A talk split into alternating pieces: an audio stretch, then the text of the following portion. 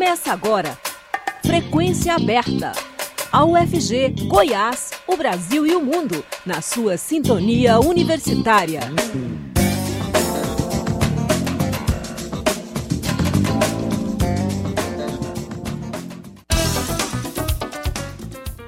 Olá, boa tarde. Começa agora nos 870 AM, o Frequência Aberta eu sou o Delfino Neto, sigo com você até às 5 e meia da tarde com as principais notícias de hoje.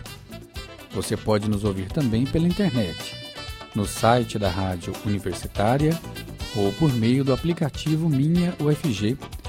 O Frequência Aberta está disponível também em formato de podcast nas principais plataformas digitais. O ministro do Supremo Tribunal Federal, Alexandre de Moraes, determinou nesta quarta-feira que o Telegram apague a mensagem enviada aos usuários na terça-feira com críticas ao projeto de lei das fake news em tramitação no Congresso Nacional. Alexandre de Moraes também afirma no texto que o Telegram é reincidente em práticas que, por ação ou omissão, permitem a proliferação criminosa de mensagens fraudulentas. Caso a determinação não seja cumprida, o aplicativo será suspenso no país por 72 horas e multado em 500 mil reais por hora.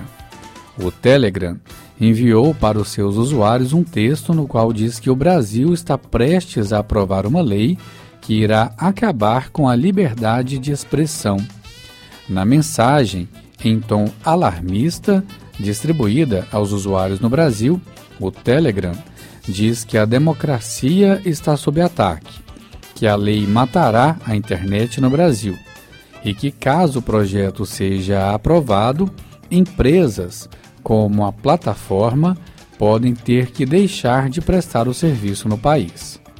Também na semana passada, o Google divulgou em seu site um texto contrário ao projeto.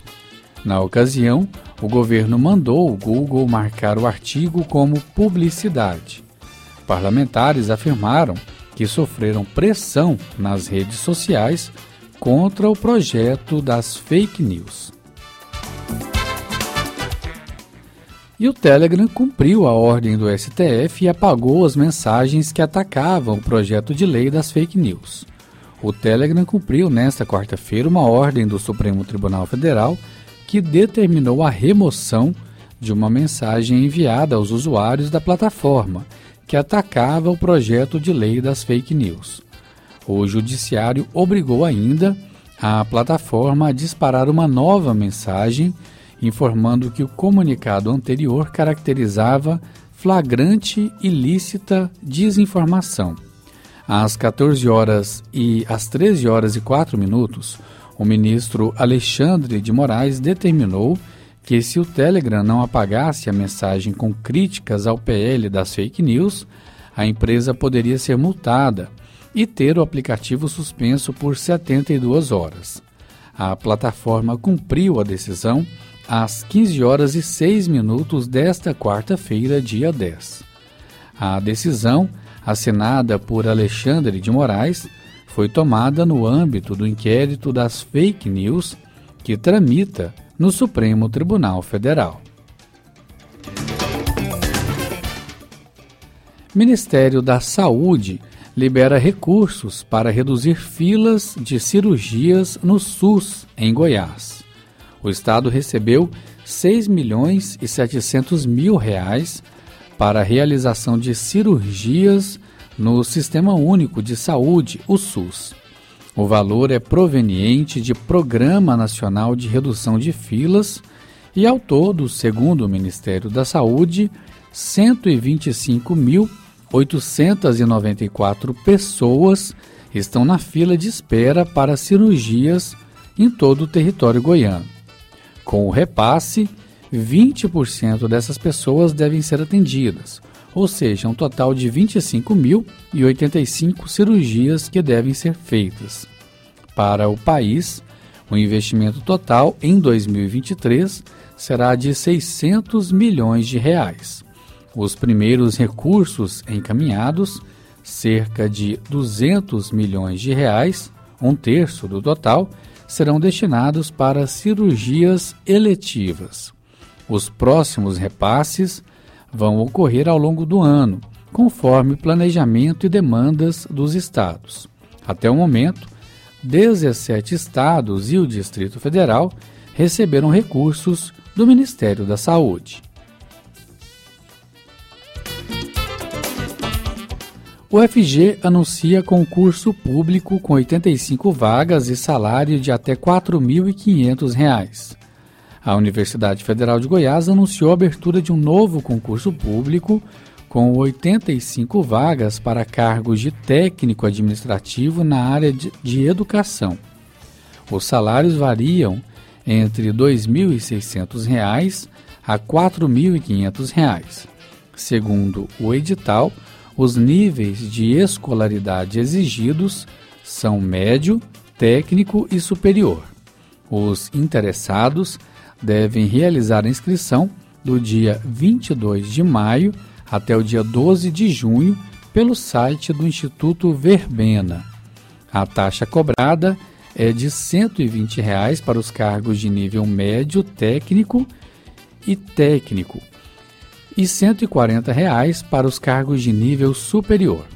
A prova está prevista para o dia 25 de junho. De acordo com o edital, o concurso terá três etapas, sendo a prova objetiva, perícia médica e procedimento de heteroidentificação. Os candidatos ao cargo de nível médio técnico deverão responder 50 questões. Já para o nível superior serão cobradas 60 questões. Não haverá prova discursiva.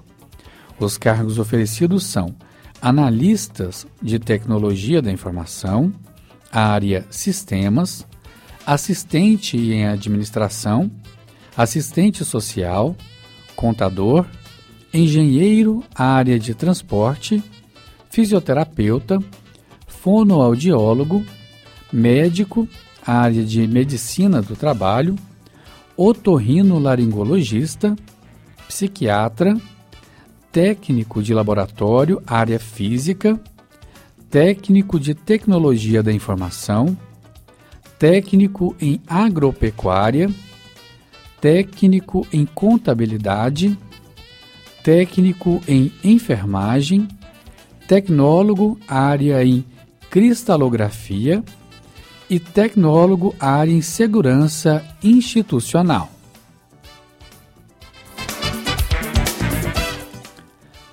Salário mínimo valoriza 6,1% em 2023. A política de valorização do piso nacional foi enviada ao Congresso Nacional. Mais informações com Larissa Lago. Após seis anos de estagnação, o governo retoma a política de valorização do salário mínimo, instituída em 2007, transformada em lei em 2011 e interrompida de 2019 a 2022. O texto do projeto de lei que restabelece a política de valorização já foi enviado ao Congresso Nacional e prevê que os reajustes anuais do salário mínimo levem em conta a inflação medida pelo Índice Nacional de Preços ao Consumidor dos 12 meses anteriores, mais a taxa de crescimento real do produto interno bruto do segundo ano anterior ao vigente. De acordo com o governo, o salário mínimo é referência para repasses diretos a mais de 25 milhões de brasileiros, por meio de aposentadorias, pensões, benefício de prestação continuada e seguro-desemprego. Juntos, esses repasses representam cerca de 470 bilhões de reais por ano. Na comparação, no período em que a política foi interrompida, o salário mínimo desvalorizou 1,2%. Somente nos quatro primeiros meses deste ano, a valorização já alcançou 6,1%. De Brasília, Larissa Lago. A Polícia Civil e a Agência Goiana de Defesa Agropecuária, a Agrodefesa, realizaram na última segunda-feira uma ação que culminou na autuação e suspensão das atividades de uma fábrica de espetinhos irregular no Parque Tremendão, em Goiânia. Na ocasião, foram apreendidas mais de duas toneladas de carne em situação imprópria de conservação e imprópria para o consumo. Muitas dessas carnes são distribuídas em dezenas de, lo de locais em Goiânia e Aparecida de Goiânia, nos chamados espetinhos de ponta de esquina e também bares da região. Servidores do Ministério Público de Goiás entram em greve. Os servidores do Ministério Público de Goiás entraram em greve nesta semana. O presidente do Sindicato dos Servidores do Ministério Público, Sindicemp, Gilclésio Campos, informou que o sindicato entrou em uma greve devido ao não pagamento da revisão geral anual aos servidores públicos referentes aos anos 2019 2020 e 2021. Em 2019, o Supremo Tribunal Federal decidiu, em uma análise da ação direta de inconstitucionalidade, que a RGA é de competência do chefe do Poder Executivo. A proposta, contudo, prevê a possibilidade de reajuste remuneratório que deve ser determinado por lei específica e respeitado pela iniciativa de cada ente como o Ministério Público de acordo com a Constituição.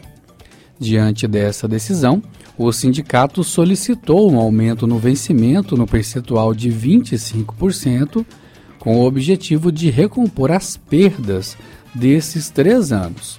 Mas, segundo, segundo eles, não houve nenhuma negociação por parte do Ministério Público de Goiás. Em nota, o Sindicemp disse que nos últimos dias o Ministério Público autorizou um pedido do sindicato sobre o aumento do número de servidores que pode receber a gratificação correspondente ao serviço prestado. De acordo com o Sindicemp, o pedido teve uma contraproposta a uma minuta do Estatuto do Sindicato que protocolou quase três anos atrás, e que, nesse sentido, há uma mesa de negociações abertas. No entanto, não houve uma negociação do Ministério Público em relação à correção das RGAs. Brasil e Espanha assinam acordo contra o racismo. O compromisso foi firmado pela ministra da Igualdade Racial, Aniele Franco, e pela ministra da Igualdade da Espanha, Irene Monteiro. Ouça com Henrique Carmo. Um acordo firmado entre o Brasil e a Espanha quer combater o racismo, a xenofobia e demais discriminações. A medida prevê a notificação de atos de discriminação racial e crimes de ódio e o apoio às vítimas com assistência jurídica gratuita. O compromisso bilateral foi articulado e assinado pela ministra da Igualdade Racial no Brasil, Aniele Franco, e pela ministra da Igualdade da Espanha, Irene Monteiro. Um dos destaques do acordo é que os países devem dedicar atenção especial à luta contra o racismo nas atividades esportivas. O objetivo é coibir casos como os que aconteceram nos últimos meses com atletas brasileiros vítimas de racismo em clubes europeus. O acordo também inclui ações para o combate à violência política de gênero e etnia nos dois países. Além disso, o texto prevê que tanto o Brasil quanto a Espanha devem promover estudos, pesquisas e estatísticas que avaliem o impacto do racismo estrutural em suas sociedades. A finalidade é reconhecer as consequências da discriminação em suas formações socioculturais. Será formada uma comissão de acompanhamento por representantes dos dois ministérios, que ficará responsável por assegurar as atividades previstas no acordo. De Brasília, Henrique Carmo. 5 horas 5 minutos, a gente faz um intervalo e volta já. O Frequência Aberta volta já. Jornalismo com imparcialidade. Rádio Universitária. Ei, você sabe o que fazer com as folhas capim grama e entulhos que estão acumulados aí no quintal da sua casa? Hum? Colocar fogo? Ha, nem pensar. Ó, oh, mesmo dentro da sua propriedade, não é aconselhável nem permitido. O certo é levar entulhos, poda de árvores, recicláveis e eletrônicos ao ponto de descarte da sua cidade, se houver. Mas você pode usar as folhas, grama e capim, por exemplo, como cobertura para ajudar na fertilização de jardins e hortas. Faça a sua parte. A comunidade agradece. Ministério Público de Goiás. Estamos apresentando Frequência Aberta.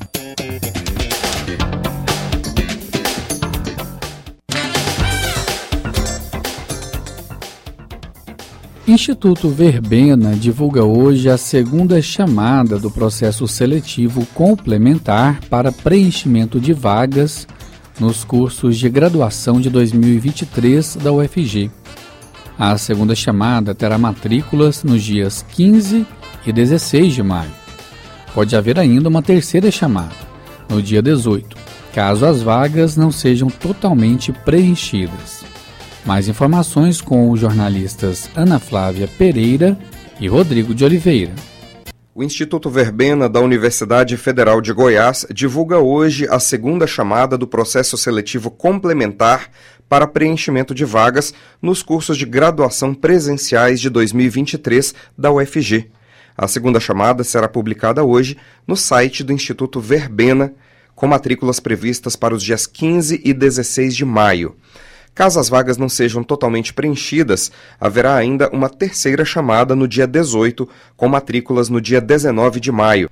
Em um bate-papo com a jornalista Ana Flávia Pereira na manhã desta quarta-feira, no Espaço das Profissões UFG 2023, o pró-reitor de graduação da universidade, professor Israel Elias Trindade, contou em primeira mão à rádio universitária que cerca de metade das 1.300 vagas do edital não foram preenchidas na primeira chamada e estarão disponíveis nessas chamadas complementares. Vamos ouvir o bate-papo. Olá, professor Israel, obrigada por conversar mais uma vez com a Rádio Universitária. Bom dia, Ana Flávia, bom dia a todos que nos acompanham pela transmissão. Haverá uma segunda chamada para aquele edital complementar, né, que é ainda para ingresso de novos alunos na universidade, ainda nesse primeiro semestre, né? Essa segunda chamada sai ainda hoje, professor? Como é que vai funcionar isso? Conta pra gente. Essa notícia é a notícia de primeira mão que nós estamos dando aqui na Rádio Universitária. Realmente nós vamos, de uma forma oficial agora nos informando, né? iremos ter uma segunda chamada e uma terceira chamada do edital complementar. E o objetivo da gente fazer essas duas chamadas, Ana Flávia, é porque quando nós propomos edital complementar, nós tínhamos missão clara. Nós queremos preencher as vagas da graduação todas. E aí, como o edital não tinha previsão de uma segunda chamada, aconteceu que eventualmente um candidato ou outro não compareceu para fazer a matrícula, ou então compareceu, mas foi indeferido porque não era estudante daquela cota. E também teve o caso de algum aluno que já estava no FG ter escrito no edital, ter sido contemplado e ter migrado de curso gerando uma vaga naquele curso onde ele estava matriculado anteriormente, né? Então fez um remanejamento aí, fez uma adequação e nós compilamos, nós temos algumas vagas ainda para serem ofertadas e nós queremos fazê-las agora para ser ingresso no primeiro semestre de 2023. É, lembrando que você né, já deu o serviço aí, hoje nós vamos divulgar por meio do Instituto Verbena a norma complementar e também o quantitativo de vagas para que esses candidatos que já se submeteram a edital complementar estão ali, são os próximos a serem chamados, para que eles possam acompanhar, porque nós vamos seguir aquela classificação do edital Precisa complementar. Ficar atento, né, professor? Ficar atento, acompanhar para saber se ele vai ser chamado ou se o nome dele vai para um cadastro reserva para uma terceira chamada. E a gente quer contar e a gente conta com o apoio das unidades acadêmicas, nos nossos diretores, coordenadores de curso, professores, servidores técnicos e os próprios estudantes, para receber esses estudantes, para que que eles possam engrenar no curso agora nesse semestre e possam começar o 2023 já no FG. O senhor tem ideia assim do quantitativo de vagas? Porque às vezes a pessoa assim, ah, eu sou lá o quinto da lista, sexto da lista, talvez eu não vou, não vou ser chamado porque é pouquinha vaga, mas parece que não é muito pouquinha não, né? Não são poucas vagas, porque primeiro nós ofertamos 1.300. Dessas 1.300, nós tivemos um, um, preenchimento mais ou menos de uns 50%. Então, eu calculo que mais ou menos 50% das vagas que foram ofertadas estarão disponíveis agora. Então, você que está nos ouvindo e que era o próximo ali, ou estava bem próximo de ser chamado, acompanhe, como você mesmo colocou, né, Flávia? Fica atento, acompanhe o edital, porque você tem grandes chances de ser chamado ou na segunda chamada, ou ter o nome publicado no cadastro reserva e ir para a terceira chamada. São muitos cursos, né, professor? Não é só um ou dois cursos da UFG, não, né? Não, são muitos cursos, inclusive cursos altamente conceituados porque algum aluno se inscreveu e de repente ele não era estudante daquela cota e a matrícula dele foi indeferida, essa vaga agora está à disposição. Então, eu recomendo a todos que estão nos ouvindo e que está com o nome lá no edital complementar, na expectativa, que acesse essa nova complementar que vai ser publicada pelo Instituto Verbena, verifique os cursos, as vagas, a sua colocação e siga acompanhando aí as regras do edital. E venha ser o FG. O processo seletivo complementar foi aprovado pelo Conselho de Ensino, Pesquisa, Extensão e Cultura da UFG para substituir as chamadas públicas. O objetivo é preencher 100% das vagas ofertadas pela instituição. Os locais de matrícula da segunda e da terceira chamadas serão confirmados ainda hoje. Os documentos necessários para a matrícula constam do edital, que pode ser consultado no site do Instituto Verbena. Rodrigo de Oliveira, para a Rádio Universitária. O grupo carioca Focus apresenta dois espetáculos no Teatro Goiânia neste final de semana. O repórter estagiário Vinícius Pimentel conversou com o diretor da companhia Alex Neural e traz mais informações para a gente. O grupo carioca Focus desembarca em Goiânia nos dias 12, 13 e 14 de maio, com os espetáculos Bichos Dançantes e Steel Reich. As apresentações serão no Teatro Goiânia. A companhia já se apresentou em mais de 100 cidades brasileiras, além de países como Estados Unidos, México, Colômbia, Portugal, Itália, França, Alemanha, entre outros. A peça Steel Reich é para o público adulto, enquanto Bichos Dançantes se destina ao público infantil. No entanto, o diretor da Focus, Alex Neural, brinca que crianças de 0 a 100 anos estão convidadas para assistir o espetáculo infantil. A gente está levando para Goiânia os espetáculos Bichos Dançantes, que é um espetáculo infantil, e Still Right, que é um espetáculo, vamos dizer, para adulto, né? No sentido que é mais tradicional que a companhia faz, já que Bichos Dançantes é o primeiro espetáculo para crianças. Mas eu digo que é para crianças de 0 a 100 anos, porque também tem princípios, tem ideias que chegam nos adultos também, quem está levando as crianças ao teatro. E acho que ideias, acho que ensinamentos que a gente vai se perdendo, a gente vai perdendo ao longo do tempo. Então, acho que a diferença, acho que de seriedade é, não tem diferença alguma. Os dois espetáculos têm o mesmo cuidado, a mesma sofisticação, que é muito característica da companhia. E curiosamente tem um mesmo tempo, né? O, o Bicho Dançante é um espetáculo de 75 minutos e o Steel Rush é um pouco menor, né? De 60 minutos. Um conta uma história, o Bicho Dançante é uma narrativa de início ao fim. O Steel Rush é um espetáculo que fica um pouco mais o público mais ativo no sentido dele dele criar as imagens, né? Não é, não é uma narrativa fechada, então ele vai através do, da música forte do Steve Reich, aquela música minimalista que vai te quase que hipnotizando, ela vai te guiando para você formar a sua própria história, né? Então é uma dança mais abstrata, mas muito rica de imagens, muito rica de movimentos, é, muito físicos, movimentos, uma dança muito física, uma dança que trabalha dinâmicas de movimento, trabalha ideias de movimento, trabalha qualidade de movimento. Então, Still Right é movimento do início ao fim e com aquela base né, é, sonora que vai criando essa, essa teia coreográfica, essa teia dramática, que é um espetáculo que é muito bonito, imageticamente e cineticamente, né, de movimento. Os ingressos para os dois espetáculos, que contam com patrocínio da Petrobras, custam R$ 40 a inteira e R$ 20 a meia. Alex Neural falou ainda das distinções dos dois espetáculos e se eles conversam entre si. Não, os dois espetáculos não dialogam entre si, a não ser se formos pensar que é de uma mesma companhia, são os mesmos oito bailarinos que encenam, né, que dançam os dois, e de um mesmo coreógrafo, de um mesmo diretor. Então tem aí uma linguagem apontada, mas elas se direcionam para lugares distintos, já que uma é uma história contada, é corpos de, de bichos, né? Cada um representa um bicho, tem um personagem muito definido, uma qualidade de movimento muito definido. E no Steel Reich são outras qualidades que também são três peças, né, no mesmo espetáculo e cada peça vai para um, uma qualidade de movimento também. Acredito que essas três, né, com a velocidade, com a coordenação, com a agilidade, são pontos que em comum, mas também universos diferentes. Então, não foi proposital a escolha dos dois. A gente está tendo essa prática nessa turnê, né, que a gente tem o patrocínio oficial da Petrobras. Então a gente está podendo ir a várias cidades diferentes e a gente faz essa dupla programação do infantil com adulto. Então, em outras cidades a gente leva outros espetáculos para alternar com o Bichos Dançantes. Então é Bichos Dançantes e um outro espetáculo, Bichos Dançantes e um outro, outro espetáculo. Em Goiânia foi escolhido o Steel Rush porque a gente não foi com esse espetáculo ainda para Goiânia. Né? A gente foi com outros do repertório e a gente queria mostrar Steel Rice e Bichos Dançantes, que são espetáculos inéditos em Goiânia. Durante o isolamento social provocado pela pandemia da Covid-19, a companhia apresentou o espetáculo Corações em Espera de forma virtual em um teatro sem plateia.